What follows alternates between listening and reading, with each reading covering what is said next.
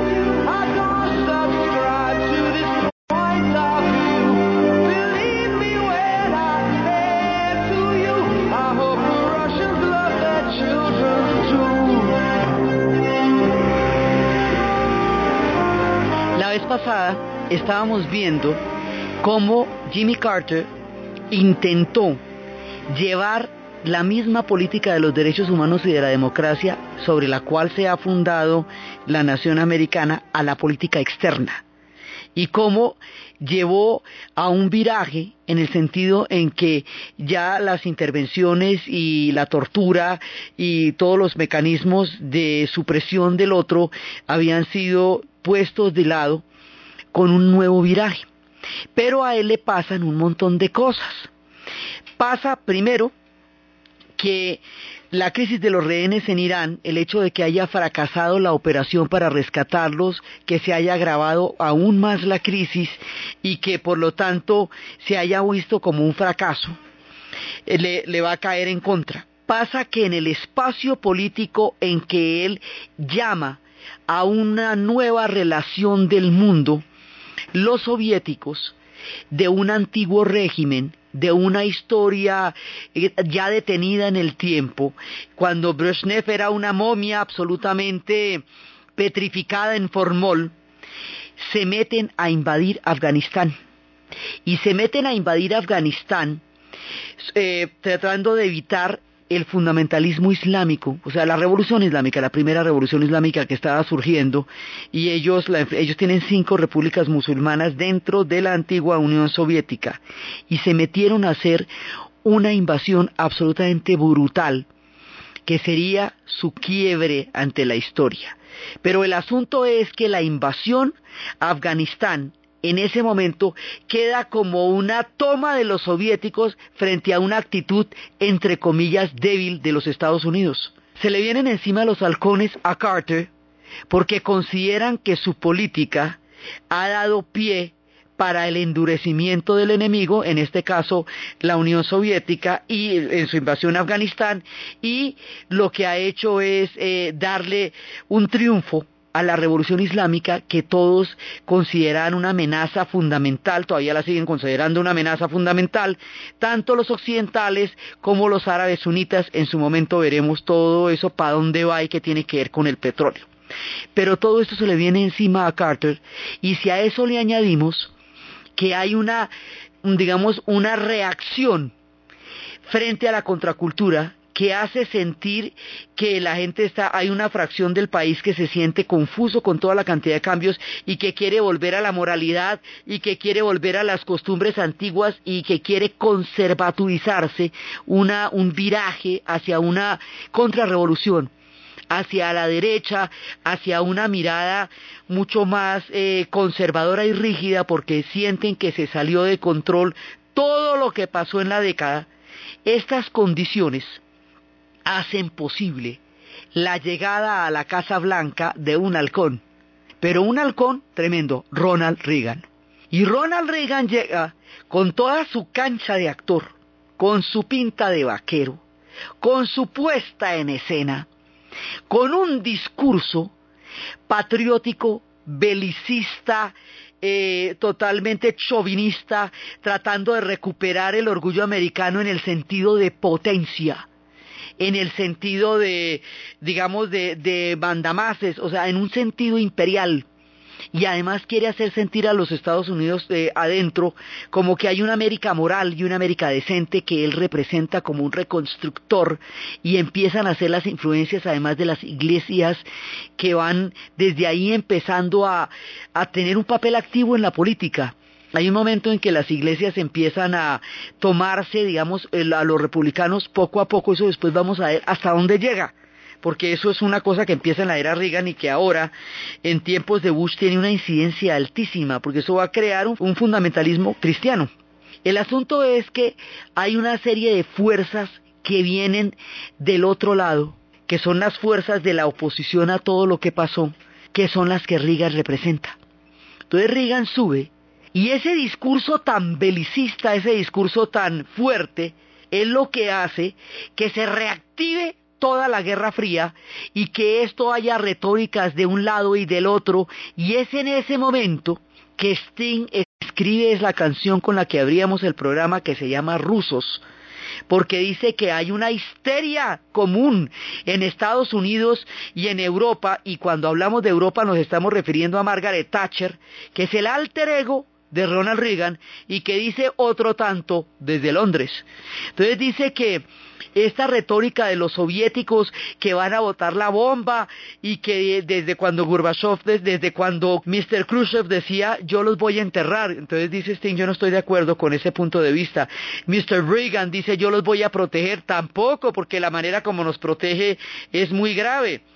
Entonces dice que él cómo hace para salvar a su niño del mortal juguete de Oppenheimer, o sea, de la bomba atómica, que si no hay algún tipo de, de sentido común que pueda lidiar a la geopolítica, que si se pueden volver así de locos los gobernantes, que si pueden en medio de la histeria amenazar al mundo con un holocausto nuclear y con una bomba atómica, que si no hay alguien que de alguna manera detenga esta carrera loca y que si los rusos quieren a sus niños también.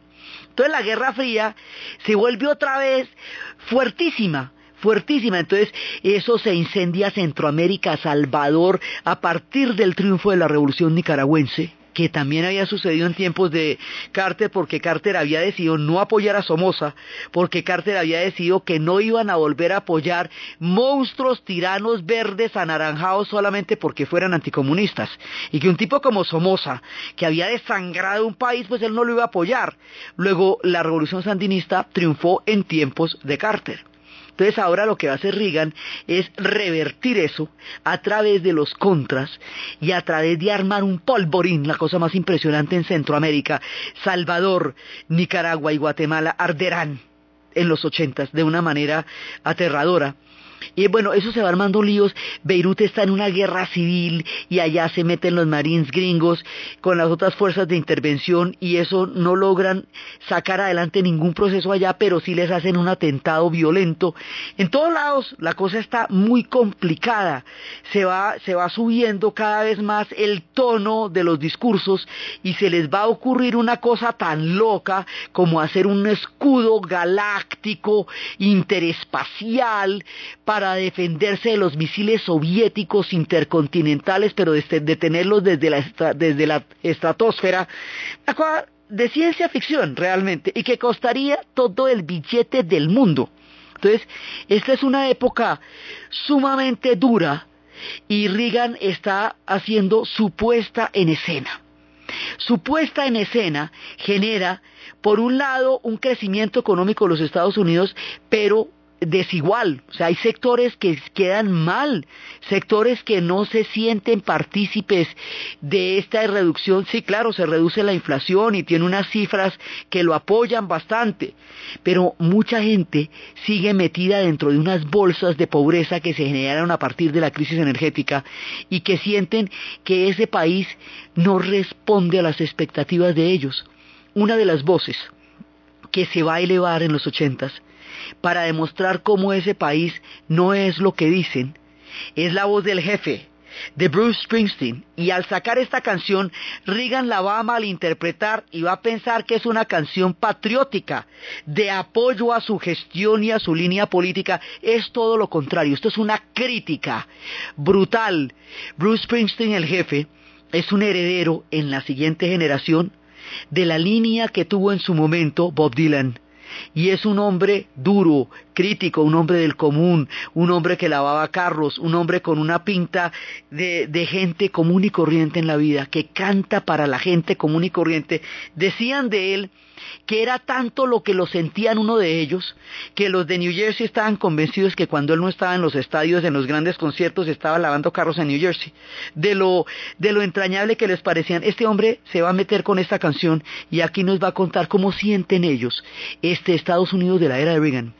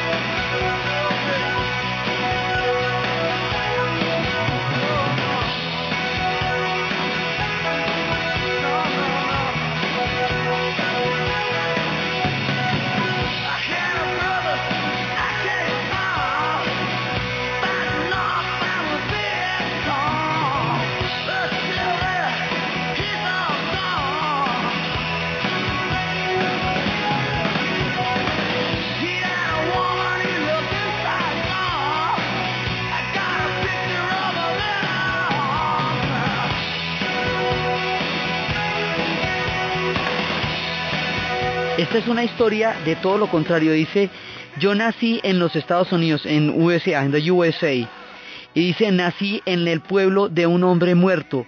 La primera patada que recibí en la vida fue tan pronto toqué el piso. Terminé como un perro al que se le ha golpeado muchísimo, hasta que gasté toda mi vida tratando de tener una cobertura, nacido en los Estados Unidos. Yo nací en los, soy nacido en los Estados Unidos. Tan pronto llegué a mi pueblito, me dieron un rifle y me lo pusieron en la mano, me mandaron a una tierra extranjera a matar hombres amarillos, nacido en los Estados Unidos. Yo soy nacido en los Estados Unidos. Y después llegué a casa, a las viejas refinerías, tratando de conseguir contratos y eso es todo el tiempo del desempleo. Tenía un hermano que estaba en Cazón peleando contra los Vietcong. los Vietcong todavía están ahí, pero el hombre ya no está. Él tenía una mujer que había amado en Saigón y él tenía una foto de ella con un niño en sus brazos. Luego, sobre las sombras de una penitenciaría, detrás de las de las líneas de gas de las refinerías, con los años quemándose en las carreteras, sin un lugar a dónde correr, sin ningún lugar a dónde ir. Yo nací en los Estados Unidos y soy nacido en los Estados Unidos. Entonces, esta es una canción sin salida. Y como tiene el corito de Born in the USA, a Reagan le pareció regia. Pareció titinísima y no le paró bolas y claro, eso quedó, mejor dicho, quedó terrible cuando dijo que ese muchacho que estaba haciendo esas canciones patrióticas era todo lo contrario. Hay un sentimiento de desesperanza en los Estados Unidos y en Inglaterra un sentimiento de sueños rotos. Esta es una era distinta, es una era más agreste, más, digamos, más dura. No hay toda la cantidad de oportunidades que había antes. El gran ciclo de crecimiento económico terminó. Ya no hay una increíble cantidad de oportunidades esperándolos.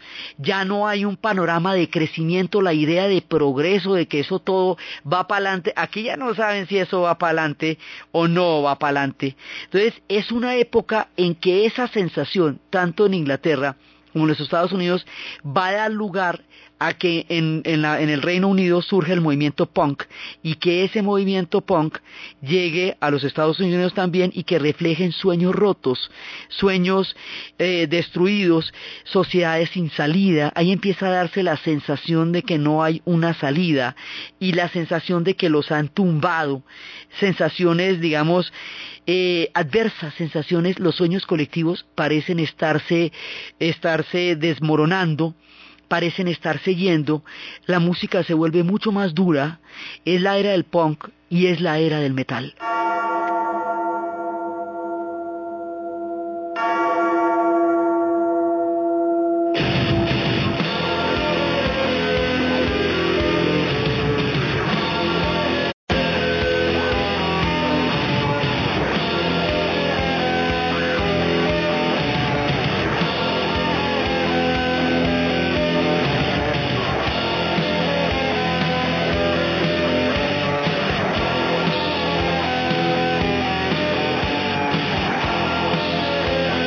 Tiempos de Metallica, son los tiempos de los Sex Pistols, son los tiempos de una música mucho más dura y hay un profundo desengaño, una sensación de que las cosas no salieron como ellos esperaban. Y cuando se siguen metiendo en guerras y se siguen metiendo en guerras durante la era Reagan y se meten en un montón de, intervenciones y grenada, y eso es un solo polvorín explotando por todos lados, en ese momento ellos sienten que sea cual sea la guerra, eso se perdió de todas maneras hay una sensación de, derrota que es la que nos muestra Leonard Cohen en Todo el mundo sabe.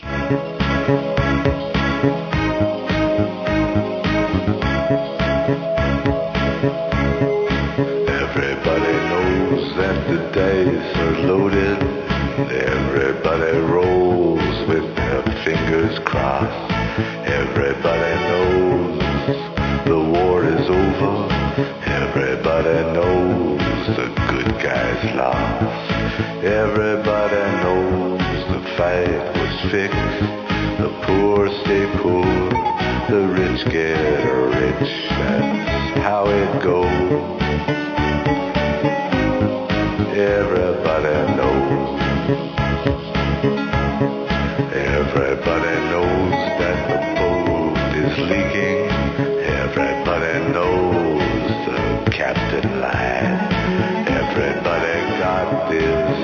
broken feeling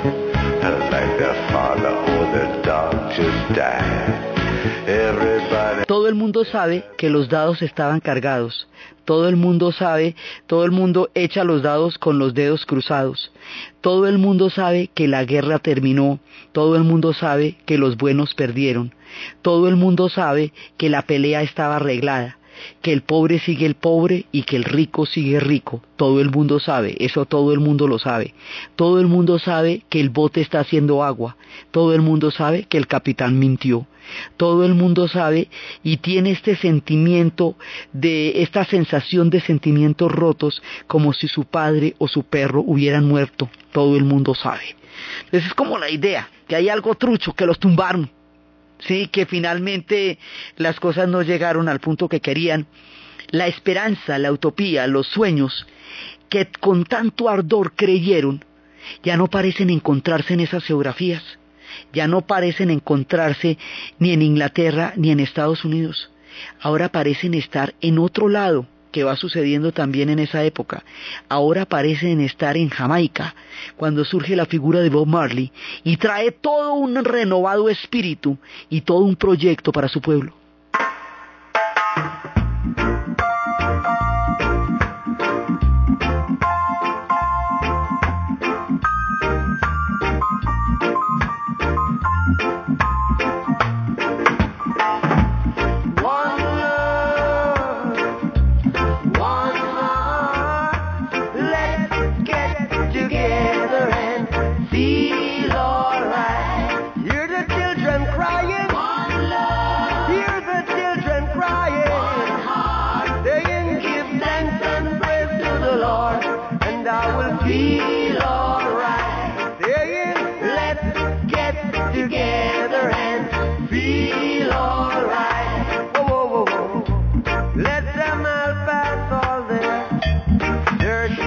Este momento contrasta todo el proyecto que tiene Bob Marley de un solo amor, de unión, de esperanza, de sentido de orgullo y de propia valía, de, las comunidades negras, de jamaiquinas, rastafarianas, de la nueva espiritualidad, de una nueva fe, de un nuevo proyecto para una cantidad de gente en el mundo, eso digamos contrasta con esta sensación de sueños rotos y es que el punk, el reggae y el metal son exactamente de la misma época y es todos los son los tiempos en que va llegando la era Reagan. Entonces es digamos una las tendencias de la historia parecen sombrías en ese momento en unos lados, pero en otros lados están surgiendo, como es el caso de Jamaica, que lleva un mensaje al mundo entero. Y como un profeta, cuando el mundo entero entiende su mensaje y lo escucha, él va a morir. Entonces resulta que las cosas se van poniendo muchísimo más graves, a puntos de confrontación que ya no parece que se pudieran detener. Y cuando las cosas están terribles, cuando la invasión a Afganistán está en su punto más aterrador, cuando en Centroamérica parece que ya nunca va a haber paz y han arrasado, pero aldeas enteras, enteras en El Salvador van a morir 75 mil personas en una guerra eh, de 12 años en una población que tiene 4 millones. Digamos, lo- los resultados de todas esas épocas, de todos estos conflictos de la Guerra Fría son muy bravos. En esa época también va a ser la Guerra de las Balbinas y van a pensar, la dictadura argentina va a pensar que con un halcón en los Estados Unidos como Reagan es natural que los apoye como los habían apoyado antes en la época de Nixon cuando se fueron montando las diferentes dictaduras. Resulta que no, porque él primero que todo es aliado de Margaret Thatcher y va a apoyar es a los ingleses. Y Margaret Thatcher empieza también la suyo, su revolución en Gran Bretaña, donde muchísimos sectores sociales van a quedar marginados, los mineros, toda la gente del carbón y del acero va a quedar atrás. Es una época de, de profundos dramas sociales, porque muchísima gente va a quedar por fuera de estos proyectos, se empiezan a desmontar los estados benefactores, se empiezan a echar atrás un poco de cosas que se habían logrado conquistar en lo económico, porque son tiempos de crisis. Entonces, cuando las cosas ya están en un punto en que se van a ir de guerra de las galaxias y van a querer hacer un escudo, exactamente lo mismo que se ve eh, en Luke Skywalker y en las películas de, de, de la guerra de las galaxias, cuando ya se van a gastar el billete que no tienen en hacer una locura inmensa que ahí sí nos hubiera llevado quién sabe a qué nivel de cataclismo cósmico, que bueno, no vale ni la pena imaginar. Cuando ya todo está color de hormiga, viene una de esas cambios en la historia que no se imagina nadie. Eso que nadie está esperando y que le da un viraje total, razón por la cual la historia no es predecible. No es una cosa que uno pueda decir, va a pasar, uno no tiene ni idea, jamás qué va a pasar. Porque cuando aparentemente, con una actitud como la de Reagan y con un personaje como Brezhnev, pues la confrontación estaba dada por su propia dinámica. En un momentico, Brezhnev, conservado en formol durante los últimos 50 años, comete el acto biológico de morirse. Las cejas se le caen y ya, el hombre muere.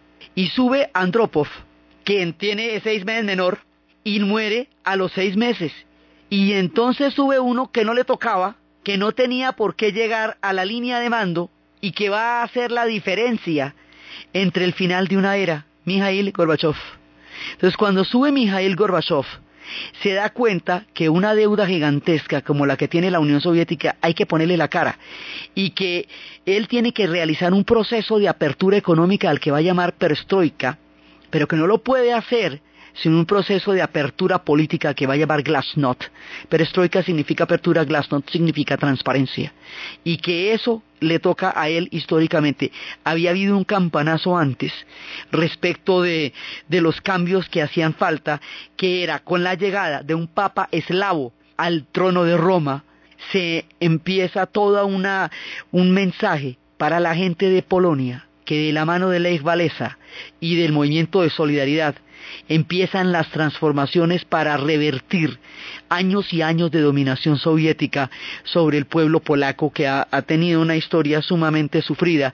Pero hay un contragolpe y Solidaridad quedó aplastada por una rebelión, por un contragolpe en ese momento, pero quedó en 1981, quedó el precedente.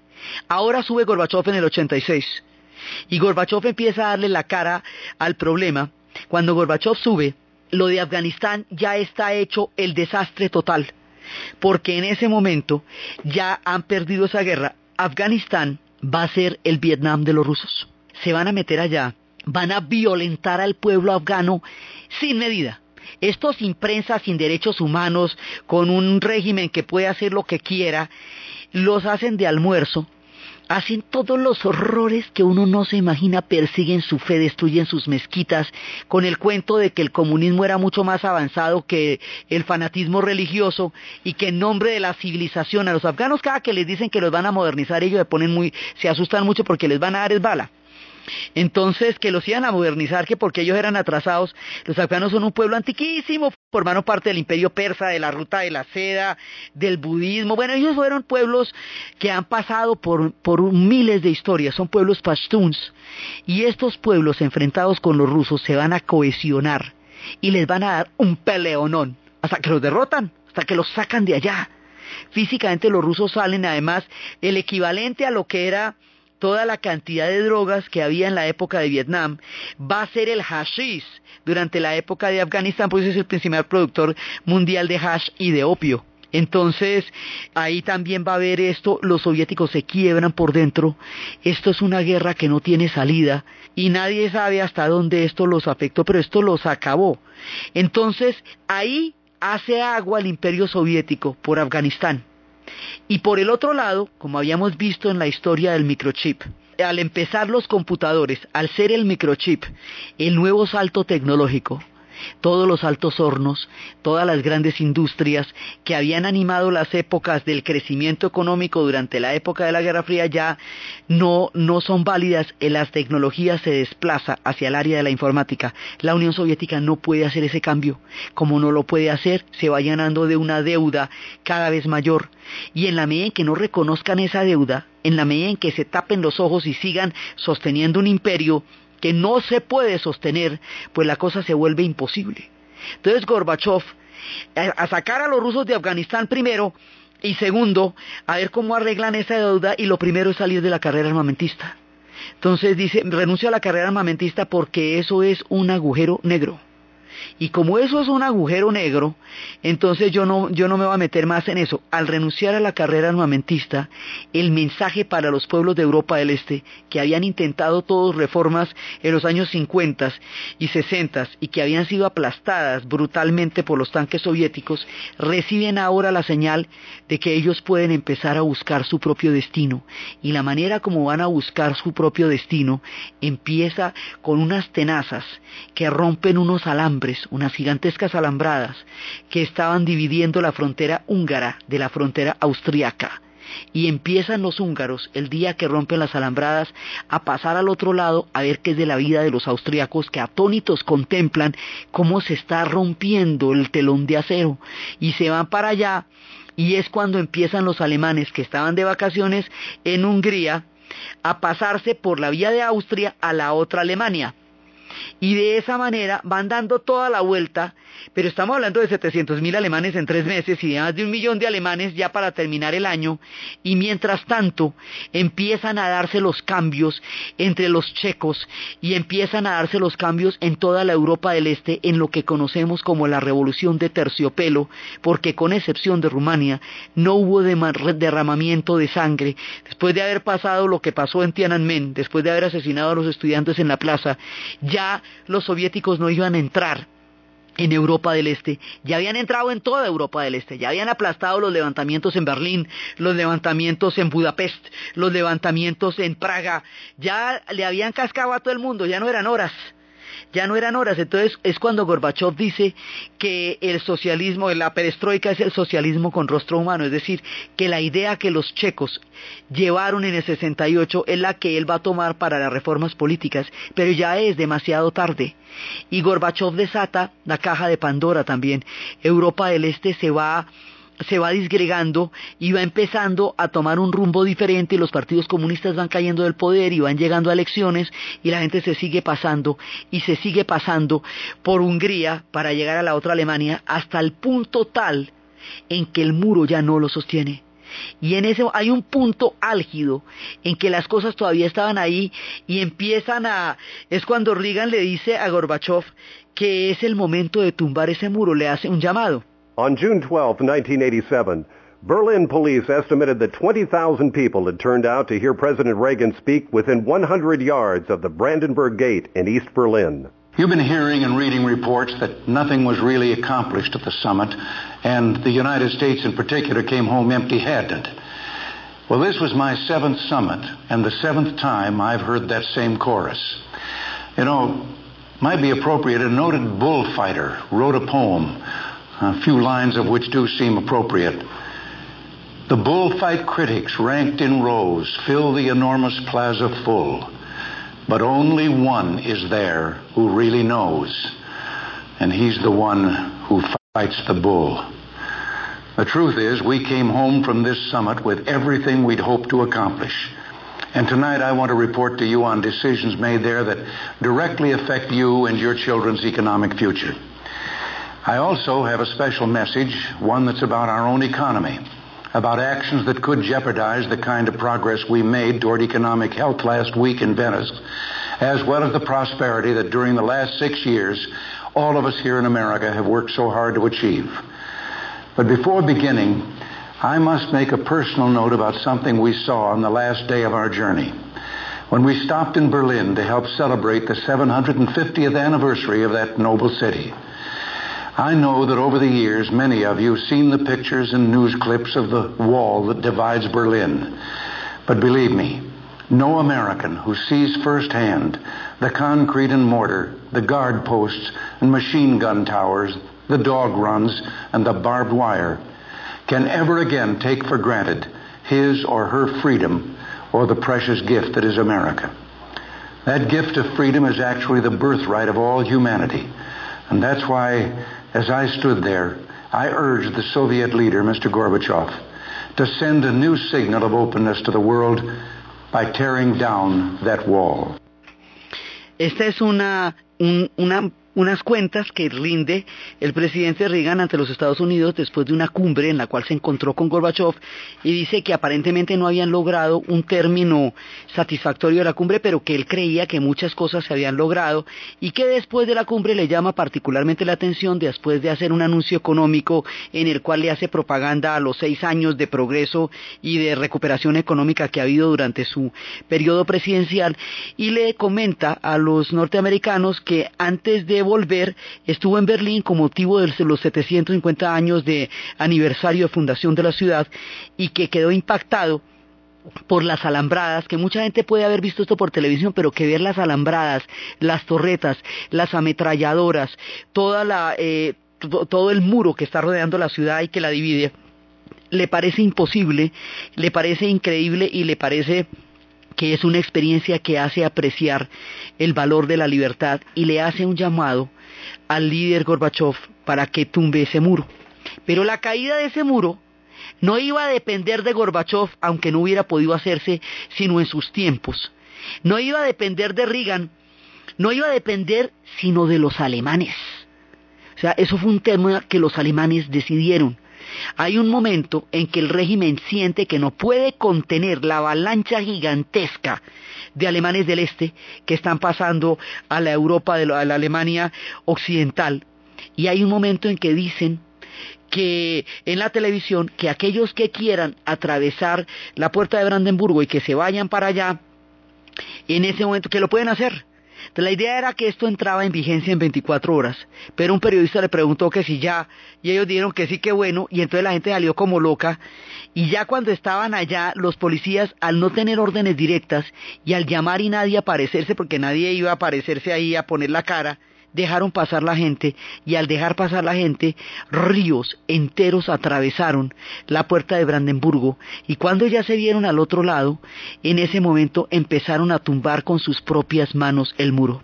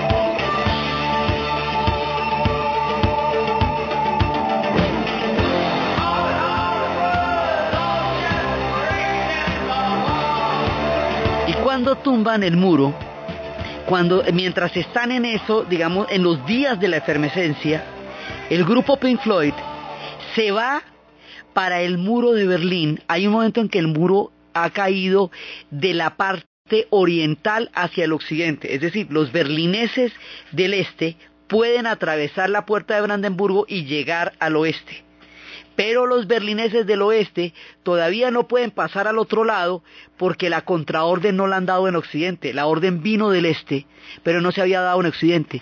En ese momento se están parados sobre el muro una cantidad de alemanes mirando a los berlineses del otro lado que hace 48 años no ven, a ver cómo están. Sí, a ver qué ha sido de la vida de ellos y en ese momento el maestro Shostakovich por un lado y por el otro lado Pink Floyd van y tocan un concierto en el cual desbaratan el muro. En este pedazo estaba el hombre diciendo que no necesitaba ni brazos que lo abrazaran, ni drogas que lo calmaran, que no necesitaba nada porque él había visto cómo se había montado la pared y que él creía que era solamente un ladrillo en la pared. Esta pared, estos muros que han significado las divisiones entre los pueblos en la historia, que han apartado familias, que han apartado pueblos y civilizaciones y que nunca han logrado contener el espíritu humano, este muro se va a caer. Entonces, el espíritu de la libertad, que durante la década de los 60 anidó con tanta fuerza en los Estados Unidos y en Londres, ahora, como un fantasma ruidoso, como un poltergeist, se va para otro lado. Entonces, en, Occidente hay una sensación de sueños rotos, una sensación de estafa, una sensación de que los sueños colectivos parecen no ser posibles, y cuando hay como un profundísimo escepticismo, que es el de los ochentas, cuando la cosa parece como tan sombría en esta era Reagan y Thatcher, con tan una cantidad de inventos tecnológicos porque ahí ese es el ese es el momento donde aparece el CD, el disco compacto y una sonoridad nueva llega y ya los acetatos se van a volver de colección y una cantidad de música se puede volver a publicar y a conocer porque vuelven a salir las conexiones. Es un tiempo de muchos cambios tecnológicos, pero es un tiempo de pocas esperanzas.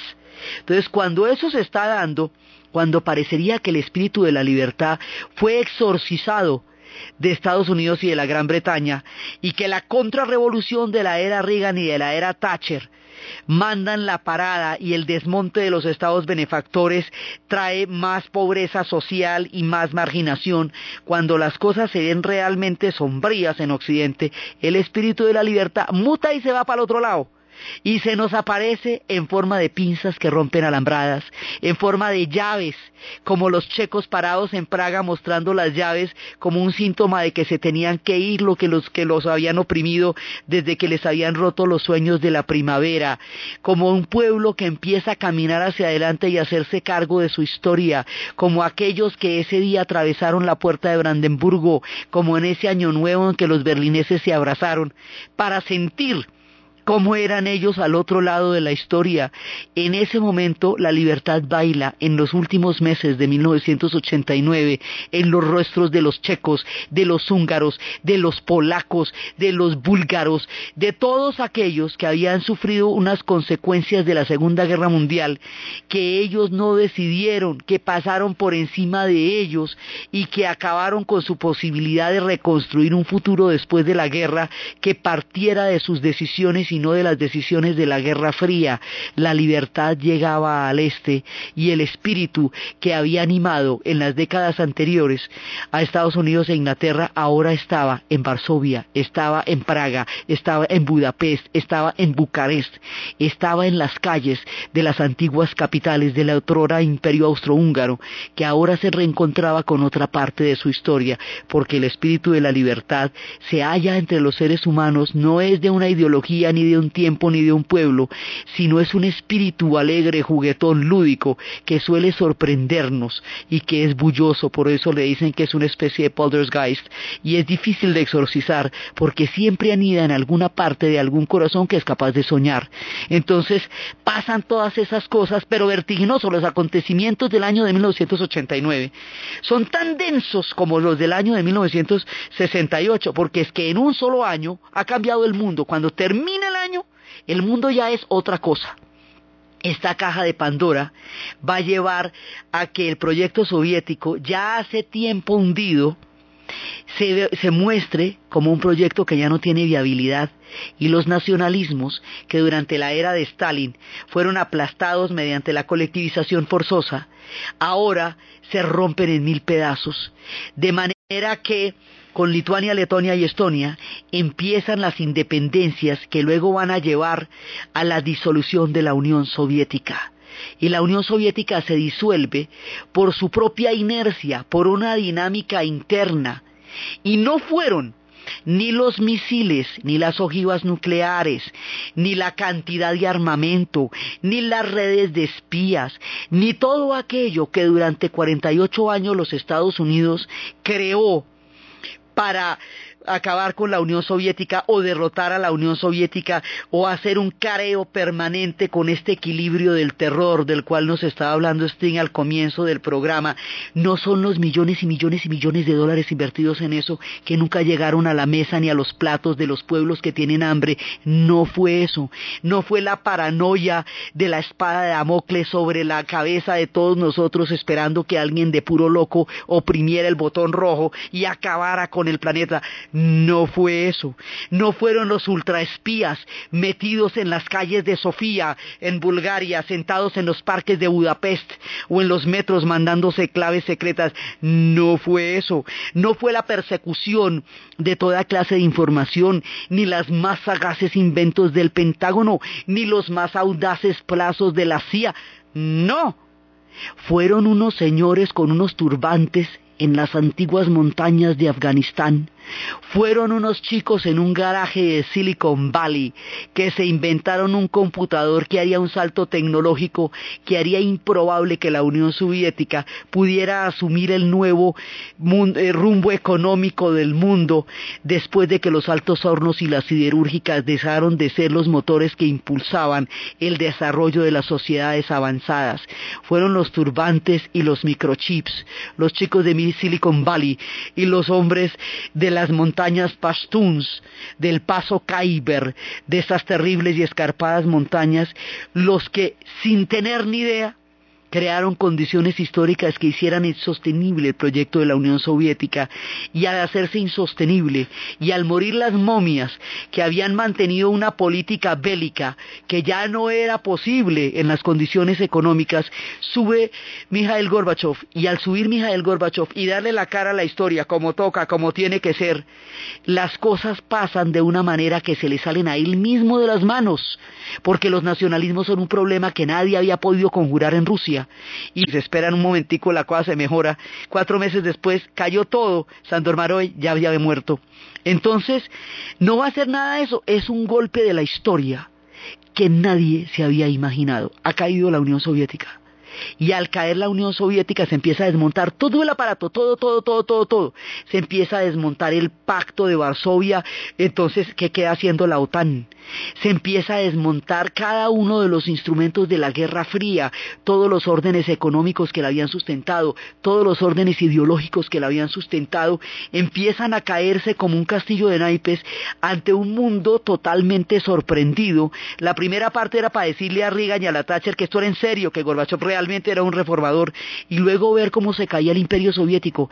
Al caerse el imperio soviético, ¿qué va a hacer de los Estados Unidos si todo su proyecto geopolítico como potencia estaba encaminado a hacerle un contrapeso a la Unión Soviética?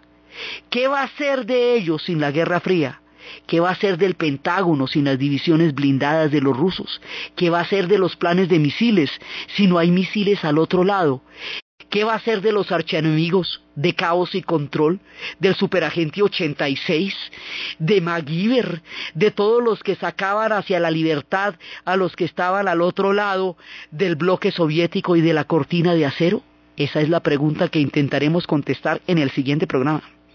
Entonces, desde los espacios, de los sueños que cambian de geografías, que se rompen en unos lugares pero que se abren en otros, desde los tiempos de los punks, desde la era Reagan, desde esas nuevas miradas, desde las reacciones históricas, desde los pueblos que rompen las alambradas, desde las figuras que van surgiendo en nuevos aires como las de Bob Marley, desde los nuevos ritmos de la historia y desde los cambiantes escenarios impredecibles que hacen que una generación contemple, sin poder terminar de entender las transformaciones de todo su tiempo de vida en la narración de Ana Uribe, en la producción Jessy Rodríguez y para ustedes, feliz fin de semana.